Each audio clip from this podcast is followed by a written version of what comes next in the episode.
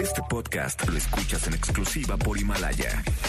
Si aún no lo haces, descarga la app para que no te pierdas ningún capítulo. Himalaya.com. MBS 102.5 presenta a Dominique Peralta en Amores de Garra. One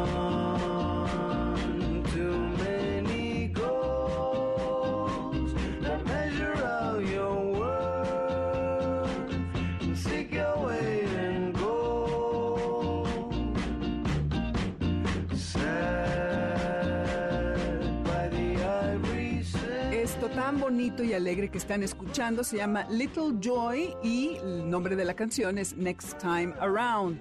Buenas tardes, esto es Amores de Garra por el 102.5 FM. Yo soy Dominique Peralta y este grupo está eh, liderado por Rodrigo Marante, que es un músico brasileño, y además está Fabrizio, Fabrizio Muerti, que es baterista de los Strokes, imagínense. Entonces, eh, a propósito del nombre de la canción, me gustó mucho para lo que hoy vamos a tratar en el programa, que es cómo reinsertamos a un animal abusado a la sociedad de vuelta para que tenga la posibilidad de caer en un hogar. Así que, eh, ya saben, Little Joy, en este pues eh, ritmo alegre que es como quisiéramos poner el tono para este tipo de temas, que no son precisamente los más eh, buen- los más agradables, pero que son una realidad fehaciente en nuestro país y tenemos que abordar de alguna u otra manera. Hoy tenemos en el programa a dos invitadas increíbles. Ana Isabel Cue, que ya ha estado con nosotros, que es etóloga y que además, curiosamente, en febrero tuvimos un programa especial con la psicoterapeuta Mara Unadurille, que nos habló acerca de las esencias florales como opción para tratar con emociones alteradas.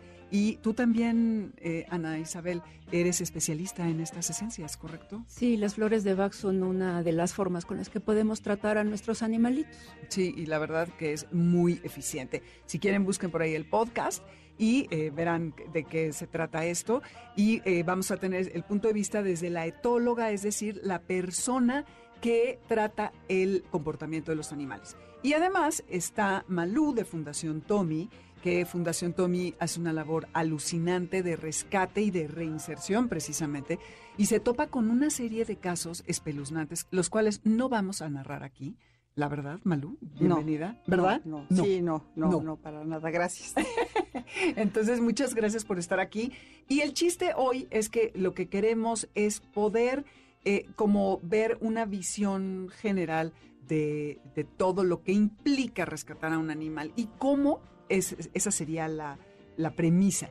Podemos hacer que éste confíe en nosotros.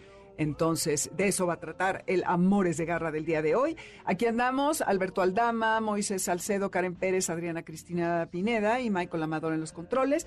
En la cabina, 5166125. Ah, dudas, escríbanme al 5529184582, redes Dominique Peralt y Amores Garra y Amores de Garra en Instagram y Facebook. Estamos en la aplicación en mbsnoticias.com. El lunes está el podcast en esta misma plataforma o en la aplicación Himalaya, que supongo, si son asiduos de MBS, ya descargaron, en donde tienen todo el contenido de la estación y obviamente el de Amores de Garra.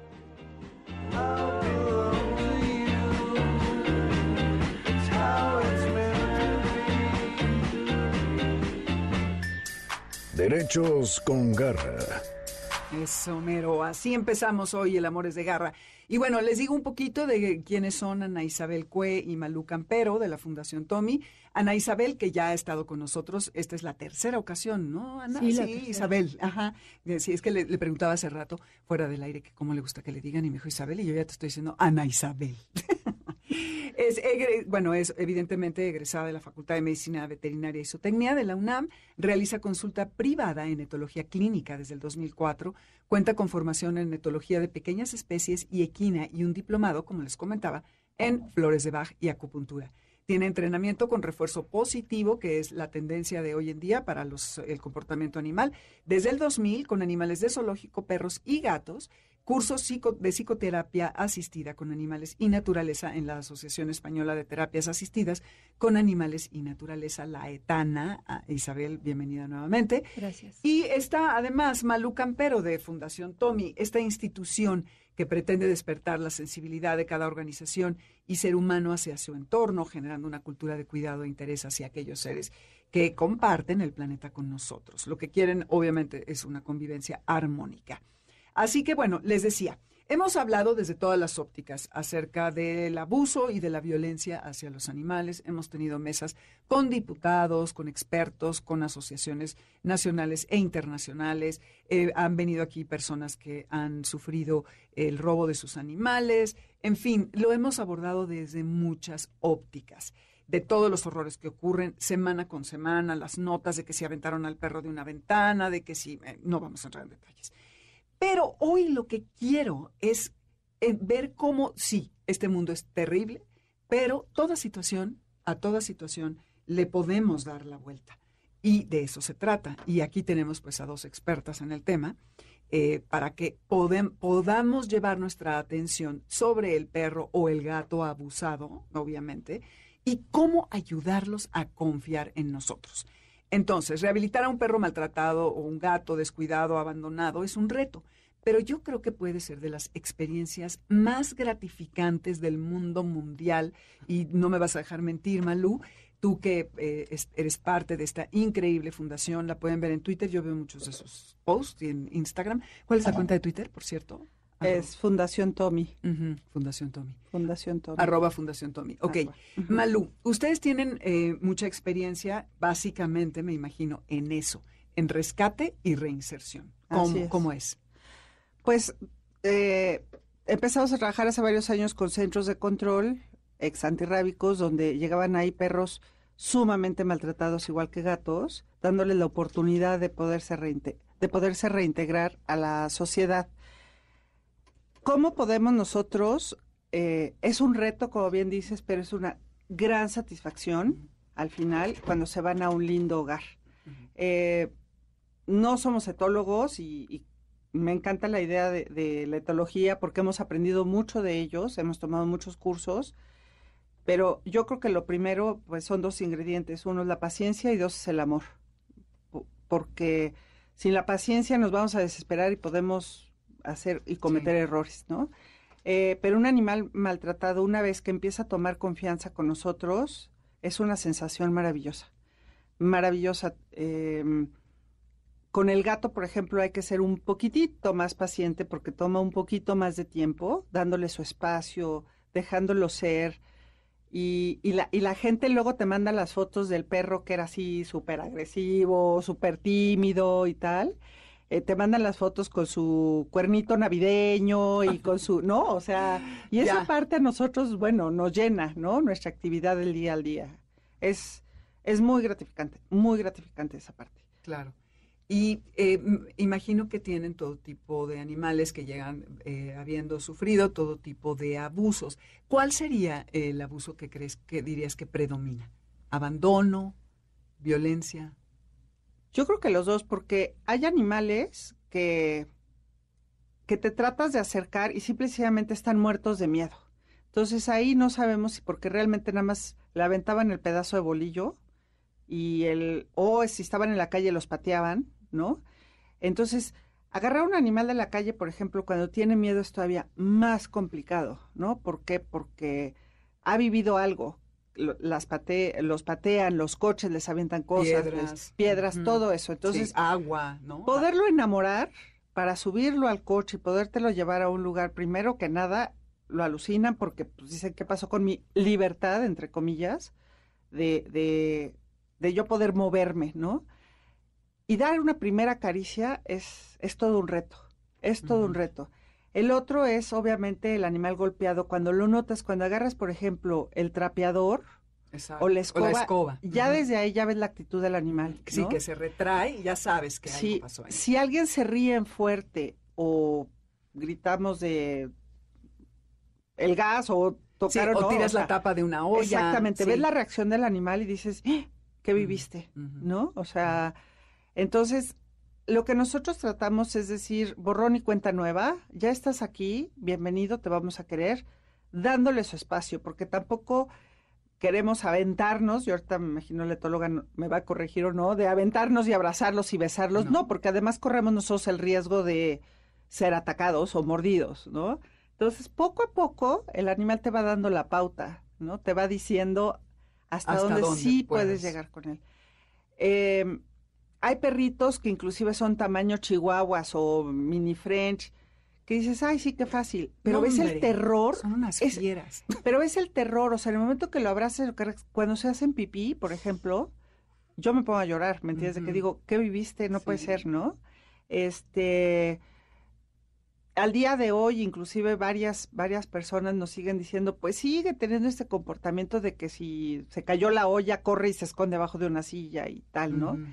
Este, pero, pero, pero pues es parte de lo que hacemos. Y pues aquí estamos para, Para ir eh, ayudando. a- para ir a ayudando, estos- pero además, este tipo de animales junto con los otros, que el cachorro que te encuentras en la calle, pues son específicamente para una familia. No cualquier perro es para todas las familias, ¿no? Entonces, yo quiero un perro chiquito porque vivo en un departamento chiquito, tengo un niño recién nacido de seis meses y tengo un niño de dos años. Yo le digo, no es para ti un cachorro recién nacido. No, para nada. O sea, por favor. Entonces, este, desde eso tratamos de coachar y de decirle a la gente cuál es el mejor animal y dependiendo de ese maltrato, Buscas para a dónde lo puedes exactamente, colocar. ¿Cuál sería su mejor lugar? exactamente, exactamente. Sí. Y eh, Isabel, eh, es obvio que hay que darle tiempo a estos animales para que se adapten a, todo esto que va a ser nuevo para ellos y seguramente aterrador. Desde el sonido de la lavadora, desde la licuadora, que si se cae la tapa y todo lo que decía Malú. Entonces, eh, pero antes de llegar a esa parte, eh, yo hace mucho, como dos años creo, tomé un curso justo de rescate. Entonces, tú como etóloga, ante el comportamiento de un animal, ¿cómo dirías si te encuentras un perro atropellado en la carretera? eh, estás viendo que le están aventando piedras eh, de un puesto de comida o algo así. ¿Cómo puedes hacer eh, que sea una manera segura? Debes de tener un lazo y, e idealmente, según el curso que tomé, enredárselo en el hocico, este, que sea bastante largo para que no te vaya a atacar. No, realmente no te va a atacar, pero no verlo a los ojos. ¿cómo, ¿Cómo te aproximarías a un animal en una situación? Eh, o que lo, te lo encuentras seguido y lo ves que tiene miedo, no has visto nada de lo que le ha pasado, pero sabes que algo no está bien y pues el animal es desconfiado y lo quieres ayudar. Entonces, este, desde el punto de vista de la etología, Isabel, ¿qué dirías? Pues que tengan mucho cuidado, porque definitivamente nosotros no conocemos cómo fue el periodo sensible de ese animal. No sabemos cómo fueron sus primeros cuatro meses de vida, porque en estos primeros cuatro meses de vida tendrán que, que conocer todas las personas que nos están escuchando. Es, el- es un periodo de absorción. Si ese perrito nunca tuvo un contacto físico con, ot- con un humano, va a ser un poco más difícil que lo pueda tener después. Ajá, que pueda tener una aceptación a ese contacto físico. Si ese perrito no está acostumbrado a que lo subamos a un vehículo durante ese periodo, los primeros cuatro años, digo, perdón, los primeros meses. cuatro meses de vida, este, entonces va a ser medio difícil, ¿no? También que se, este, poderlo subir. Sé que la mayoría de nosotros no vamos a cargar con un lazaperros en el coche, pero bueno, definitivamente. ya eh, saben, anoten en sus pendientes sí. para ir a hacer la compra, ¿eh? Pero bueno, este, junto con el lazaperros que vayan a comprar, se traen unos guantecitos de carnaza. Ay, sí, No es broma.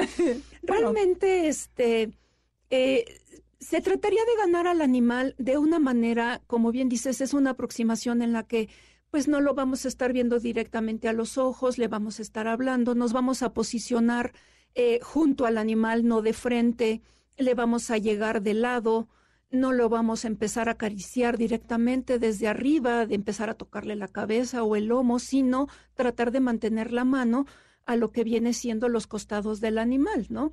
Empezar a, a- susurrarle un voz muy bajo y yo les diría, no le repitan muchas veces las cosas porque lo nervioso de ustedes al acercarse a un animal se le puede transmitir a él. Entonces, si lo que van a hacer es, híjole, lo quiero agarrar y parece que sí, y empiezan, ay, chiquito, ven, ay, mira, qué lindo estás. Y entonces le damos una connotación nerviosa a Sí, la de voz. ansiedad, un poquito Sí, de nerviosismo. Y entonces el perrito más difícil se va a acercar a nosotros, sino lo que más bien tendrían que, que, este, que hacer es, hola, ¿cómo estás? Y periodo de silencio, y después dejar un momento, dar otro pasito, llevar algo de comida, y en el momento en el que podamos tener un contacto, pues ya lo sujetaremos si es que el animal se deja, y este, si vienen con alguien que trae un lazaperros, pues va a ser un manejo, digamos, pues medio fuerte. Eh, si es por bien del animal, pues yo creo que está justificado.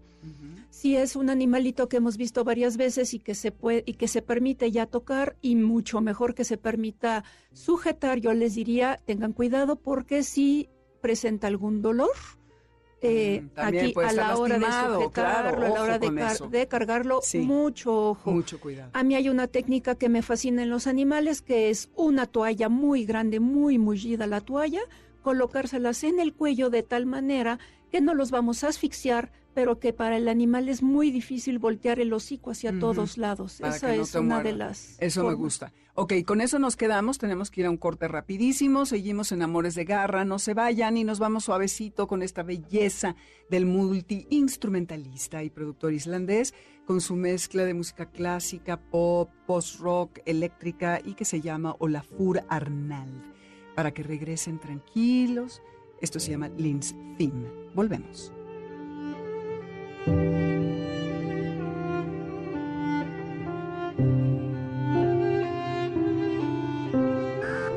¿Sabes dónde está tu gato? Regresamos. ¡Suelta! Regresamos.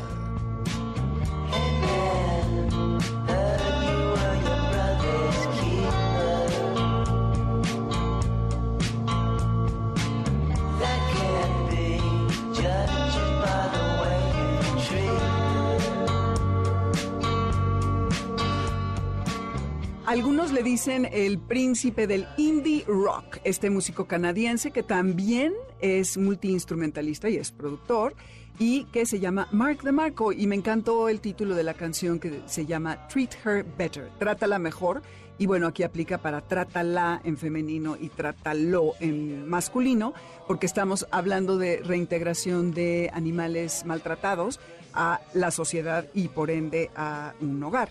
Soy Dominique Peralta, estos Amores de Garra y estamos en el 102.5 FM, así que eh, sigan con nosotros que estamos hablando de este tema y en Spotify, si les gusta la música que pongo, eh, la pueden encontrar bajo Dominique Peralta y hay una lista específica que se llama Amores de Garra. El WhatsApp es 55 29 18 45 82, Dominique Peralt y Amores Garra en Twitter y Amores de Garra en Facebook e Instagram. En Himalaya encuentran el podcast el lunes y eh, estamos aquí para cualquier duda que eh, tengan ustedes. Seguimos platicando con Malú de Fundación Tommy y la etóloga Isabel.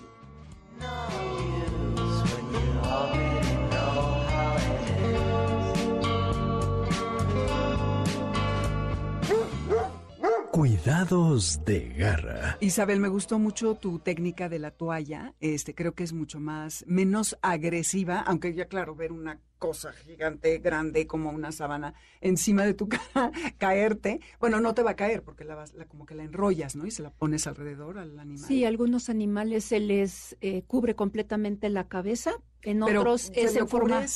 eh, tapándole el, el hocico y todo. En algunos sí, Si lo ves muy agresivo. eh, depende. Ahí va a depender todo de las circunstancias. No, no está fácil aquí como sí, de como de dar la fórmula. Pero la que la técnica que a mí me gusta es la que le colocas la toalla como si fuera Rocky Balboa. Entonces se la que dejas viene así. saliendo del gimnasio, Sí, sí, sí, saliendo del exacto. gimnasio. Entonces, este, bueno, ya le tuerces un poquito de lado y sujetas allí este al animal. Entonces es una forma sutil y, y- y, bueno, a veces es más fácil traer una toalla que traer un lazaperros. Exactamente. Y lo que decías de los guantes, porque el manejo posterior de ese animal, ya sea en tu coche, eh, estando en casa, o si manejas un refugio como ustedes, Malú, eh, tiene que ser muy cuidadoso. Hace poco, no sé si lo vieron en redes, una chavita puso una foto de un tipo pastor alemán que había rescatado y que la mordió en la cara. Eh, se hizo viral y todo. Yo quería refrescarle su descendencia a este escuincla. Si a tu propio perro no debes de acercarle la cara, yo lo he hecho y casi me han roto la nariz y están acostumbrados, a un perro que acabas de rescatar, de ninguna manera te puedes vulnerar así. Entonces, usas guantes y siempre tienes que tener una cierta distancia para manejarlo, ¿no? Sí, exactamente. O sea, como te decía, le llegas de lado, le, le susurras, le hablas muy bajo. De preferencia usar unos guantes de carnaza porque una mordida va a ser mucho más atenuada con los guantes. Si tienes algún tipo de correa, cuerda, pues también hay que saberla colocar y este y saberlo sujetar también es algo importante, ¿no? De, o sea, cómo lo vas a hacer, si lo vas a hacer de lado, si el animalito está muy lastimado, muy atropellado y no se para, no se mueve, pues es mucho mejor colocar ese animal encima de la toalla y hacer una especie de, De camilla. camilla.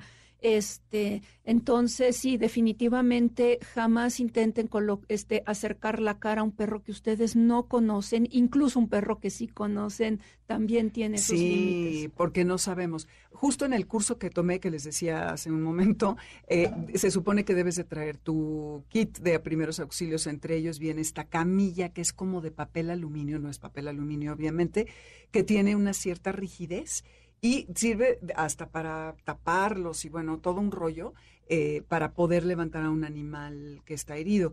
Por ahí, de hecho, tengo el dato de donde lo tomé, ya vinieron a- al programa, ahora en redes se los ponemos, porque también ellos tienen el servicio de que vienen a atender emergencias, porque luego si hay, es algo muy grave, pues es muy difícil que uno lo pueda hacer, ¿no?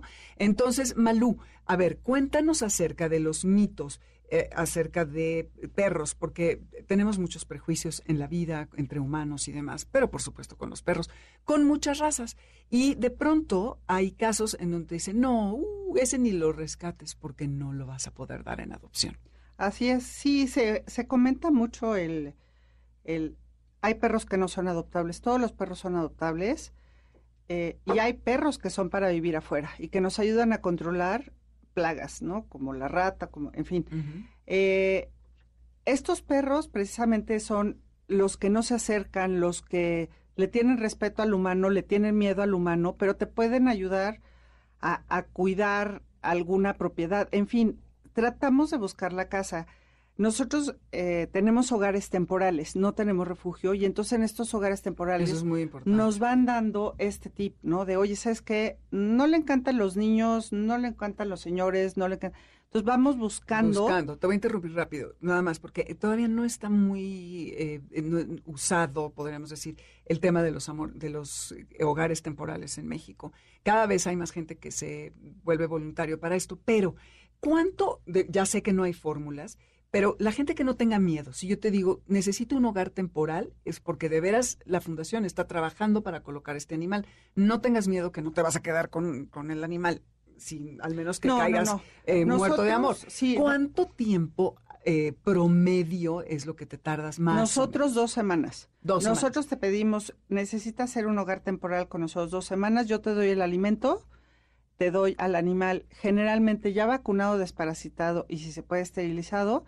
Eh, cuando son cachorros, te digo luego te lo doy, pero generalmente ya se va con el protocolo de salud dos semanas. Con estas dos semanas tú me empiezas a hacer la retroalimentación de cómo está el sentido eh, general, sin ser etóloga la familia, ¿no? Sí. De cómo ves al perrito, ¿no? ¿Le gustan los hombres? No, Exactamente. Con los niños que no si puede. come, que si no le gusta, que si el otro perro cuando se le acerca y tal.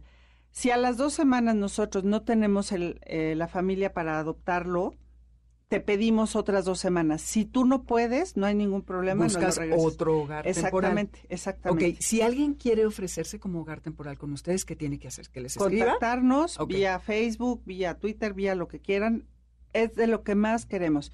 ¿Qué es lo que nos pasa? Esa familia, el 60% se terminan quedando al perro. Qué ¿no? qué Entonces, bonito. este, Ajá. vamos requiriendo más hogares temporales. Exacto. Sí, porque ya no te reciben a otro cuando ya entonces, adoptaron a uno, porque te van a es. decir. Pero, por "No ejemplo, manches". tenemos perros cuando se les acaba de, de amputar una piernita o algo así, que necesitan esta rehabilitación, ¿no? Necesitamos el hogar temporal. Ujú. Cuando son realmente que fueron muy golpeados o muy maltratados, necesitan esta socialización, esta papachoterapia que le llamamos, ¿no? Sin estar encima del animal. No, ¿eh? De ninguna Nada manera. más viéndolo, sacándolo a caminar, enseñándole a poner la correa. nosotros damos el alimento. Y bueno, retomando un poquito lo que estaban ahorita platicando de, de- de cómo levantar un perrito de la calle, mi única aportación sería, no lo hagas tú sola. O sea, si vas solo, Es llama a alguien. Claro. llama, al- o sea, haz la señal de, algún buen samaritano se va a parar. Sí, para que te porque este sí porque el- los casos que hemos oído son terribles porque yo me sentí superhéroe y quise cargar al mini perro y me arrancó me- media cara no entonces siempre va a haber una buena alma que se pare para ayudarte a, a trepar al animal contigo y volviendo al tema de, de los tabús de que te dicen no es que Este no es este no es adoptable. adoptable mira que es una fiera la verdad es que el amor hace milagros y una buena salchicha o sea también Nadie la resiste. Nadie la resiste Sí. las galletas. ¿no? Nada, Entonces, así hay que cargar este todo este tipo de cosas, chicos. es bien importante que la gente también se, se sensibilice. investigue un poquito qué es lo que más nos conviene. ¿no? Este, en mi caso, que somos ya nada más mi esposo y yo, y no somos precisamente quinceañeros, pues no queremos un popi para aventarle la pelota y salir corriendo 50 veces con él, ¿no? O un labrador que tengo que salir a correr con él tres kilómetros al día. Así es. Entonces, investigar un poquito qué es lo que yo quiero. No necesariamente el perro de raza me lo va a dar. No. el criollo me lo va a dar más. Mm. O sea, el, el criollo Son más eso y adaptables, más, ¿correcto? Mucho sí, más. mucho más. sí. Mucho más. Fíjate que, por ejemplo, un gran danés, yo, con- bueno, ya vino aquí esta mujer que de Seiba Dane, que rescata, llega a tener siete o nueve gran daneses a la vez. No les voy a decir cuánto se gasta en, en croquetas porque se les va a caer el pelo, muchachas. Pero está canijo. Pero me estaba diciendo que, bueno, lo dijo aquí al aire, que el gran danés es perfecto para un departamento, que es Claro. muy eh, perezoso y le encanta eh, estar allí, que lo acaricien. Entonces no hay que tener prejuicios. Y de lo que decías, Malú, justo hoy, curiosamente, vi en Instagram el, eh, un videíto chiquito de una mujer que decía, la próxima vez que digan que un pitbull no es adoptable, vean esto. Y era un pitbull en una cama con un pájaro. Y entonces le estaba con la nariz aventando al pájaro y Mm. el pájaro le picaba y se, se lamían. eh, Una cosa preciosa. Pero bueno, Isabel, eh, no quiero entrar de lleno así, pero es importante como leer qué le pasó al animal, que es algo de lo que describió Malú hace un momento. Hay muchas maneras de violentar a los animales. Entre ellas está golpearlos y, y está la zoofilia, que es algo espeluznante, ¿no? El abuso. ¿Cómo, como etóloga, qué señales eh, puedes eh, descifrar de que ha habido este tipo de abuso? Híjole, realmente no va a ser fácil descifrar esto. Eh, muy, en algunas situaciones te podrían hablar porque el animal está presentando algún tipo de agresión, pero es una agresión que puede ir asociada con miedo. Entonces, eh, difícil de detectar o de definirla porque tendrías que ver otros signos, otras lesiones, ¿no? Ya si, si tú ves un animal que te están manifestando una agresión eh, cuando el propietario o propietaria se le acerca, este, pero además estás viendo lesiones, ahora sí que en la zona urogenital, pero además estás viendo lesiones un poquito como que le arrancaron el el cabello lateral de los costados, ajá. Ajá. Además estás viendo algunos arañazos o el animal está presentando una sumisión muy exacerbada. Entonces, híjole, ahí, ahí solamente viendo ese tipo de cosas es que dices sospecho. Sospecho. Ah, pero es algo muy difícil. por lo que estás diciendo, evidentemente, el eh, veterinario te puede ayudar a definir esto con mucha más claridad, ¿no? Sí. Y, y entonces, habiéndolo descifrado, ¿cómo? Supongo que este animal para rehabilitarlo debe ser mucho más difícil que, que otros casos, ¿no? Eh, ¿Cómo le haces? Vamos a hablar de la rehabilitación, pero me gustaría nada más comentar rapidísimo algo. Claro. Si alguna persona llega a sospechar de esta situación o eh, los agarró infragante y hasta tomó video, vayan a levantar una denuncia porque ya existe ahorita toda una cuestión de peritaje veterinario. Ahorita ya se está abriendo más porque la, la Federación de Médicos Veterinarios nos está dando un hermosísimo curso de peritaje. Entonces, ya hay formas de tratar de definir esta situación, ¿de acuerdo?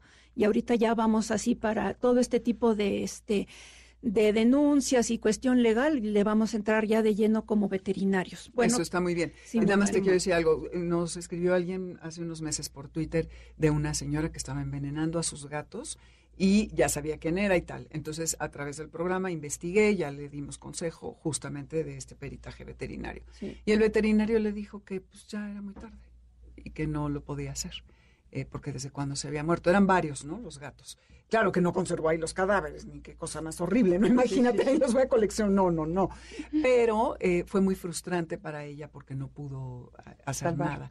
Entonces sí vayan con un veterinario serio, este, que, tenga como una vocación, como todos debieran tener, ¿no? Eh, Este, para ayudar.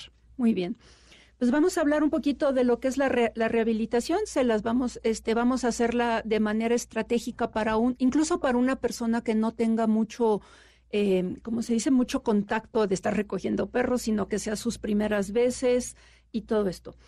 Ok, eh, como ya mencionó mi compañera, primero es una revisión veterinaria, es un tratamiento, se desparasitan, en algunos casos ya se pueden operar y todo. Eso estaría muy bien que lo revisa un médico veterinario, que le cure las lesiones, que, que le aplique vacunas cuando, cuando esté todo esto bien.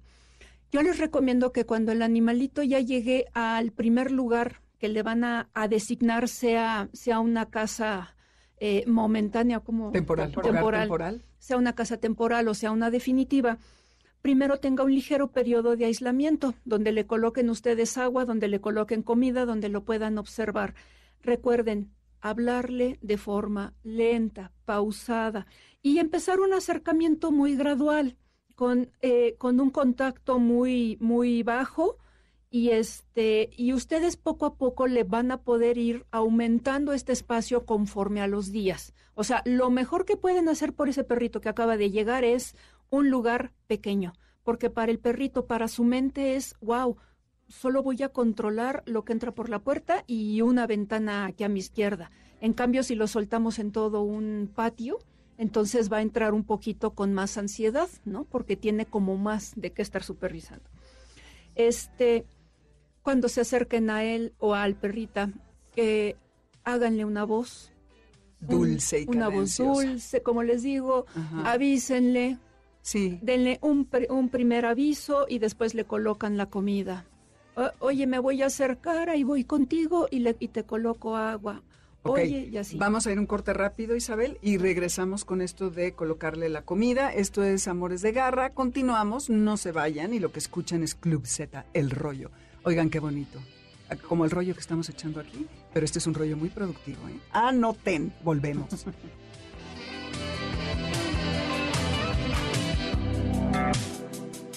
El rollo ya se te acabó. Ya ves, mis nuevos modos van con caras decentes. Quieto. Quédate con nosotros. En un momento regresamos. Continuamos en Amores de Garra con Dominique Peralta.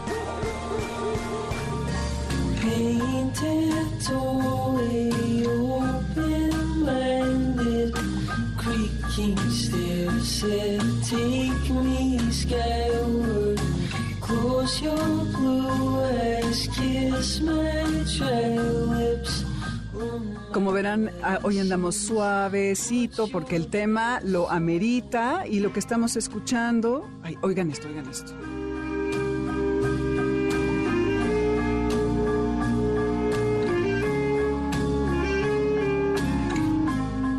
Es de Andy Schauf y se llama Lick Your Wounds. Lámete tus heridas. Muy ad hoc con el tema de hoy, en donde estamos hablando con Isabel Cue, que es etóloga, y Malú Campero, que es parte de la Fundación Tommy, de cómo reinsertar a los animales maltratados, abandonados, etcétera, eh, de la calle a hogares para que puedan rehacer sus vidas.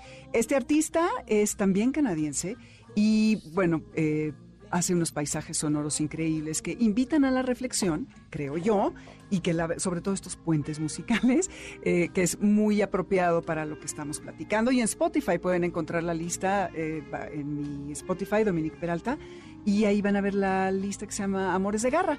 Las redes son Dominique Peralt y Amores Garra y Amores de Garra en Instagram y Facebook. Ya saben, el lunes tendremos el podcast en la aplicación de Himalaya y en la plataforma de mbsnoticias.com. Entonces, bueno, nos quedamos, Isabel Cue, etóloga, eh, en que nos estabas platicando de que ya una vez que tienes al perro que lo estás tratando de integrar a tu hogar en- o estás en un albergue eh, o en un hogar temporal, eh, estabas en la parte de la comida y el agua, ¿no?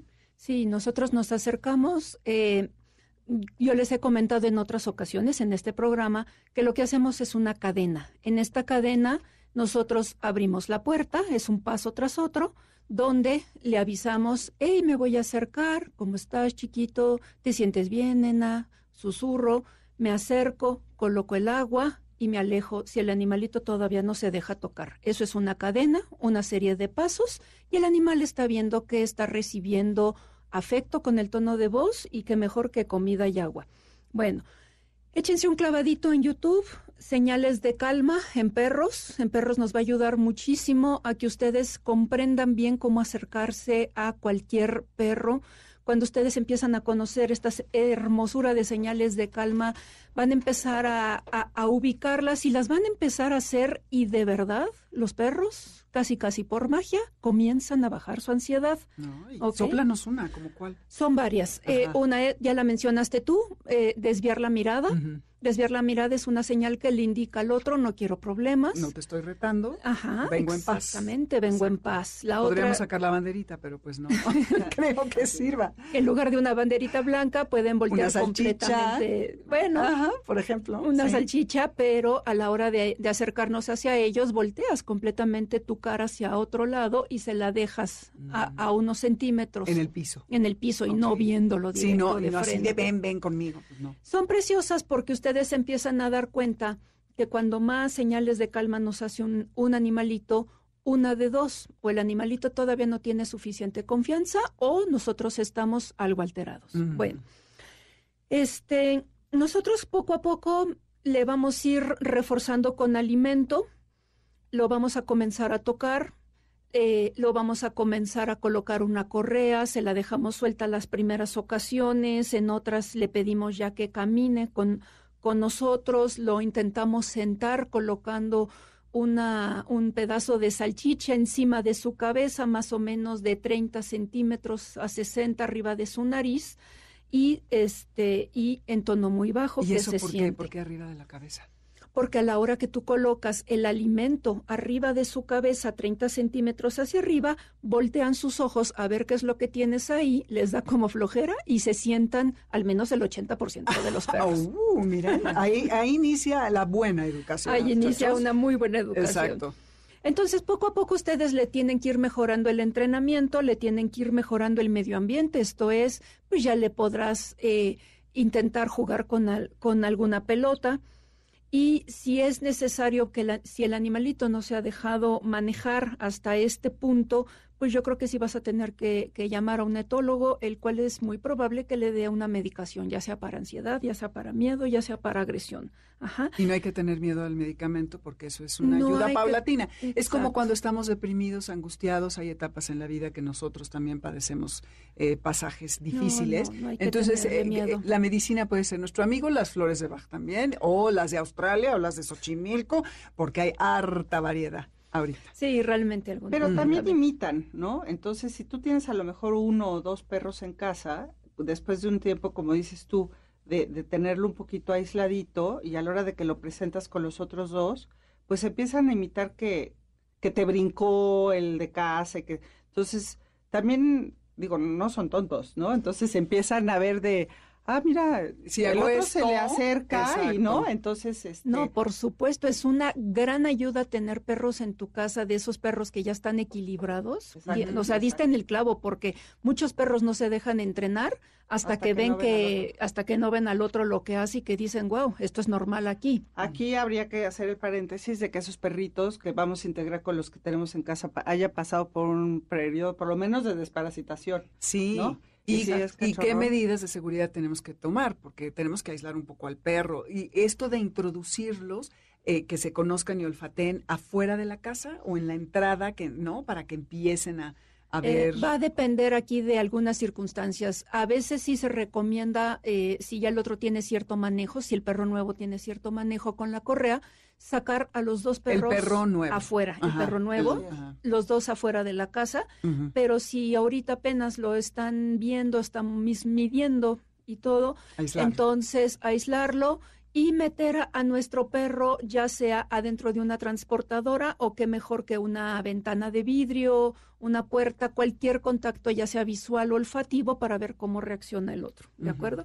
Poco a poco lo vamos a ir exponiendo al perro nuevo eh, a, a elementos que nosotros vamos a ir viendo. Por ejemplo, si es un animalito sumamente miedoso, bueno, pues vamos a ver a qué le tiene miedo y vamos a intentar hacer un método de exponerlo gradualmente a eso que le tiene miedo, como por La ejemplo escoba. la escoba. ¿no? Entonces, ¿qué voy a hacer yo? Perfecto, lo que voy a hacer es agarro la escoba, pero me voy a los mayor número de metros que se necesite sin voltearlo a ver, este a ver, voy a barrer y de pronto cuando el animalito nada más se me quede viendo por un segundo, volteo, le digo muy bien y le aviento un pedazo de salchicha, ¿no? Para que poco a poco le este, podamos ir haciendo estos elementos.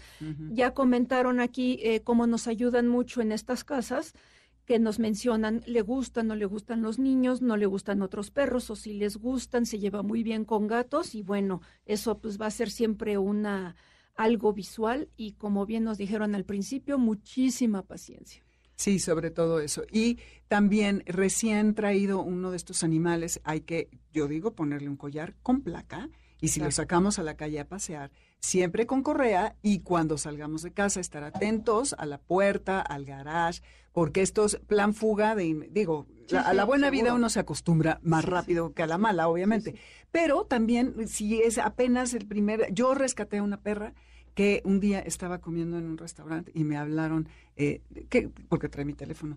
Estaba en, a como a 10 cuadras de mi casa, lo agarró el señor del puesto de las flores, la agarró a la babosa. Yo dije, pero si está en el Four Seasons, ¿por qué se quiere ir de mi casa? Pero bueno, eh, ahora ya está conmigo y lleva muchos años. Pero sí, es una realidad. Estos perros luego no entienden y se van. Y me ha pasado otros y se me fue. Y ya también no. la curiosidad de que hay allá afuera. Aquí- Bueno, ya saben, ¿no? Porque han estado sí, en la calle. Claro. Pero, Aquí, todo esto que, nos está compartiendo la etóloga, la verdad es que es súper importante, pero también me gustaría reforzar el hecho de que no todas las ACES, no todas las fundaciones, todos los protectores tenemos el espacio de 10.000 metros cuadrados para recibir a todos los animalitos. Lo que, lo que viene platicando Isabel es para nosotros lo que nosotros, para nosotros es decirle, te encontraste un perro, sumemos, hagamos equipo, ¿no? Llévatelo a tu casa, esterilízalo, vacuna, te decimos dónde ah, es inclusive bajo gratis costo o gratis. o bajo costo y tal, aplicando todos estos tips que Isabel nos está dando y nosotros vamos trabajando estas adopciones, ¿no? Porque mucha gente va a decir, a ver, yo no me voy a volver a recoger perros. No, no, No. es de que te vuelvas a recoger perros, es de que siempre se nos va a topar alguien que nos va a partir el corazón y que merece una oportunidad del animal, ¿no? Entonces, todos los perros son adoptables, todos los Todos. perros. Si te encuentras un perro, si quieres invertirle dos semanas de tu vida y quieres que entre todos sumemos, contáctanos, ¿no? Podemos ser, hacemos más de la mano Sí, un que colectivo. exactamente que solitos. Ahorita, por ejemplo, que, que recibimos un, pues hicieron un rescate las autoridades, nosotros recibimos a los animales, estaban dos, tres por caja por kennel. ¿Cuántos serán en total? El total del, ¿Cuántos son en del, total del rescate? del rescate los que fueron más de tú. 90, yo 11. 11, ok. Este, y estaban en las transportadoras. en las transportadoras, dos, tres, tres, perros. dos o tres de, diferentes Ah, tamaños. Sí, no, no, una cosa y de ahí no salían. De ahí no salían, yo creo, inclusive sus dientes frontales no los traen. Me imagino que de estar De mordiendo, venían las hembras en celo, entonces Ay, Dios mío. peor. Y entonces aquí, ¿qué fue lo que pasó? Que abrimos en el patio, abrimos las jaulas, obviamente brincaban de una jaula a otra para, para esconderse, quitamos la mitad de estas casas para obligarlos a estar en libertad. Claro. Que es lo que decía Isabel, que hay que dar- darles un espacio medio Exacto. contenido. para Pero que aquí no- como estaban como muy Sí, loquitos muy y las perras en celo, Uf, pues separamos a las perras, pero este, ahorita ya son unos maleducados de lo peor, ya están desparasitados y qué buena señal. ya van a empezar a buscar casa y pues si me puedo aventar mi comercial de que nos sigan en nuestras sí, redes, claro. este, que necesitamos voluntarios para pasear a los perros, la ¿Están físicamente dónde estos perros? Están en Metepec, En Metepec, ok. pero, Toda la comunidad de Metepec, eventos. por favor. Ok, van a eventos. entonces ahí es donde necesitamos este ¿Eventos vengan qué? Eventos de adopción. eventos de adopción. en distintas sí. delegaciones, En por toda la distintas ciudad. delegaciones. Y lo publicitan a través de las redes, me Así imagino. es, Ok. así es, así ujú. es.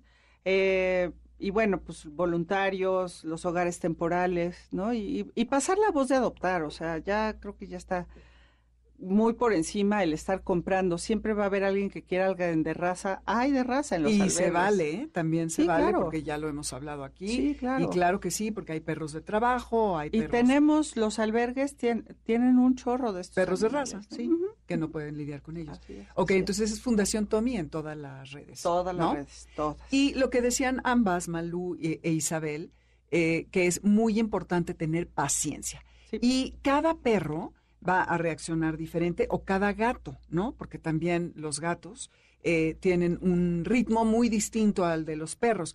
Y hay que, cuando adoptamos a un animal de esta naturaleza, ya sea como hogar temporal o como hogar definitivo, o que eso es lo que creemos, debemos de ser detectives, como decía Isabel, y casi que anotar, no le gustan los niños, no le gustan las mujeres, odia la escoba, la licuadora lo pone mal, en fin, entonces así vamos a tener una idea más clara de cómo los podemos ayudar. También hay que, es un animal que seguramente no sabe dónde tiene que ir al baño, hay que también en otra etapa, ¿no, Isabel? Eh, ayudarlo a que, para que tengamos una convivencia eh, eh, sana y se quede en casa, a dónde tiene que ir al baño, dónde tiene que ir a comer, para que todo pueda este, fluir correctamente. Aquí nada más voy a meter un poquito mi cuchara porque la mayoría de los perritos responden a la belleza del triángulo. El triángulo es algo psicológico. Si ustedes colocan la casita o la que en, el, en un ángulo, van a colocar el agua y la comida en otro ángulo, en porcentaje muy elevado la mayoría de los perros van a ser del baño en el tercer ángulo. Y el que está más de- alargado. Fuera de Y el que está más el agua y la comida y la casa, ¿no? Exacto. Entonces hay que hacer un triángulo. Hay que hacer un triángulo mental. Entonces, si ustedes no quieren que el animalito se haga del baño justo donde abre la puerta de la cocina al patio, Ajá. es Sí. donde entonces ahí van a colocar el agua y la comida, la casita cerca, porque entonces va a ser del baño al fondo del patio. de La mayoría responde a esta situación. Exactamente. Sí. Muy bien. ¿Dónde te encontramos, Isabel? Ya has venido otras veces, pero bueno, hay que recordarle a nuestro público, a nuestros garra escuchas, ¿dónde te podemos A encontrar? mí me pueden encontrar eh, por Messenger, es el mejor contacto que tengo ahorita, como Ana Isabel Cue Martínez. Ujú. Ok, perfecto.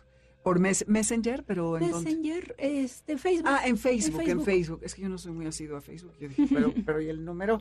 ¿Qué? No. Muy bien, pues bueno, retomo lo que decía al principio, que me parece que el rescatar a un animal que ha sufrido abusos debe ser de las experiencias más gratificantes que podemos vivir. Entonces ya saben, seamos detectives, tomen sus precauciones, lleven un lazo, acérquense cariñosa y cuidadosamente al animal. Y yo creo que una palabra fundamental en todo esto es el respeto al ritmo del animal y no ponernos, ¡ay, qué lindo! ¡ay, qué bonito! ¡ay, ven acá! ay". No, no es un niño, no nada, ha sufrido una serie de violencia tremenda que no tenemos idea, estar en la calle es muy difícil, entonces démosle su espacio, démosle su tiempo y démonos la oportunidad de vivir la increíble experiencia de desarrollar un vínculo con un animal que para mí tiene que ser de lo más bonito en la vida. Así que, Muchas gracias. Malú, gracias a Muchas ti. gracias. Isabel, muchísimas gracias. Les ponemos en las redes algo de lo que hemos hablado, direcciones, en fin. Y nos escuchamos el próximo sábado. Nos vamos con esto de Pearl Jam que se llama Better Man, aspirando a que en esta sociedad seamos mejores hombres y mejores mujeres. En Spotify está la lista con la música, bajo Dominic Peralta, Alberto Aldama, Karen Pérez, Cristina Adriana Pineda, Moisés Salcedo y Michael Amador. Gracias. Y sigue eh, que ruede la rueda, rueda, que la rueda con Lalo Jiménez. Gracias por escuchar, que tengan un muy buen resto de fin de semana y nos escuchamos el próximo sábado. Adiós.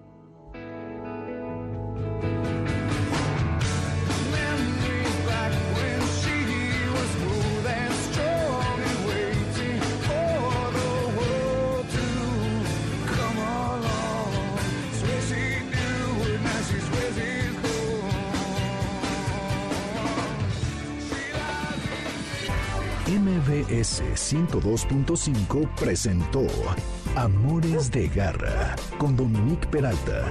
Te esperamos el siguiente sábado a las 2 de la tarde por MBS 102.5. Este podcast lo escuchas en exclusiva por Himalaya. Si aún no lo haces, descarga la app para que no te pierdas ningún capítulo. Himalaya.com